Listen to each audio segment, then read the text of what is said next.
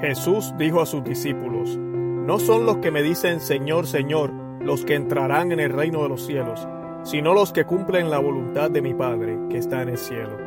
Así, todo el que escucha las palabras que acabo de decir y las pone en práctica, puede compararse a un hombre sensato que edificó su casa sobre roca. Cayeron las lluvias, se precipitaron los torrentes, soplaron los vientos y sacudieron la casa, pero ésta no se derrumbó, porque estaba construida sobre roca.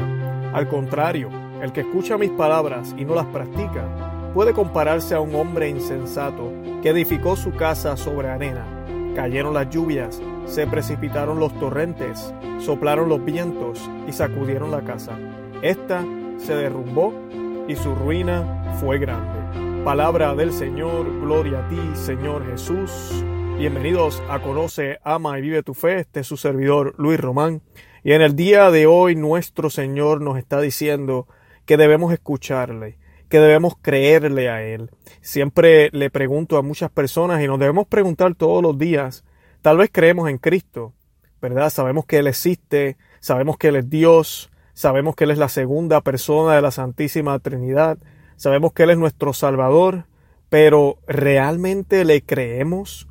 ¿Realmente creemos su palabra? ¿Realmente, realmente creemos lo que Él nos dice?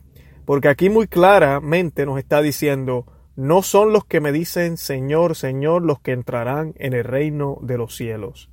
¿Cuántos años llevamos ya en la iglesia? ¿O cuántas uh, retiros hemos hecho? ¿O cuántas cosas hacemos que son meramente religiosas, pero realmente no cumplimos la voluntad del Padre. El Padre del Cielo nos dice hoy que son los que escuchan la palabra y la ponen en práctica los que pueden entrar o los que van a entrar al reino de los cielos. Y compara a esos cristianos que siguen su palabra con una casa edificada sobre roca, donde no importa los torrentes, donde no importa los vientos, las pruebas, las tormentas o lo que suceda, la casa no se va a derrumbar porque está construida sobre roca.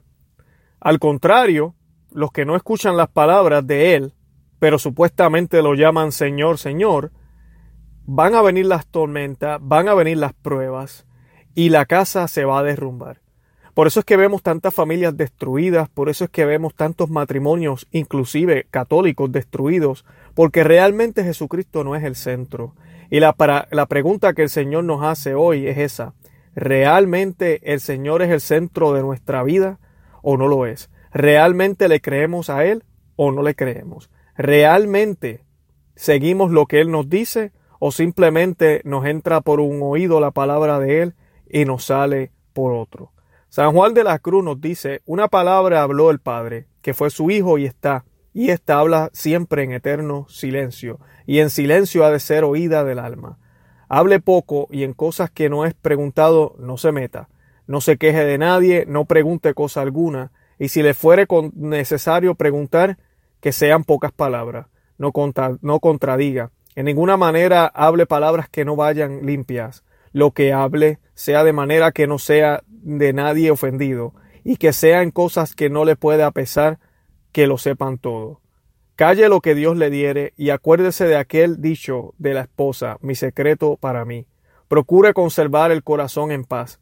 No le desasosiegue ningún suceso de este mundo. Mire que todo se ha de acabar. No apaciente el espíritu en otras cosas que en Dios. Deseche las advertencias de las cosas y traiga paz y recogimiento en el corazón. Traiga sosiego espiritual en advertencia de Dios amorosa y cuando fuere necesario hablar, sea con el mismo sosiego y paz, traiga interior deshacimiento a todas las cosas, y no ponga el gusto en alguna temporalidad, y recogerá su alma a los bienes que no sabe. El alma que anda en amor ni cansa ni se cansa.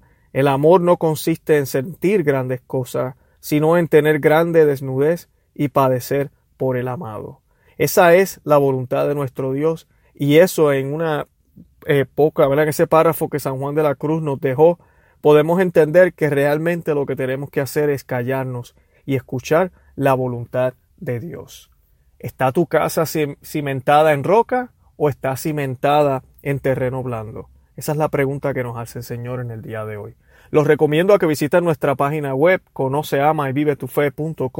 Ahora que estamos en Adviento, los invito a escuchar nuestro programa Conoce, Ama y Vive tu Fe, el episodio número 10. Búsquenlo aquí en el podcast. Pueden ir a Google y poner Conoce, Ama, Vive tu Fe, episodio número 10. Pueden ir a la página web o en Facebook también, ahí está posteado. Uh, visítenos en Twitter, en Instagram también, pero entren a ese episodio del Adviento para que puedan meditar y vivir esta temporada de recogimiento y de espera para que estemos debidamente preparados para recibir al Señor esta Navidad. Que Dios me los bendiga. Santa María ruega por nosotros.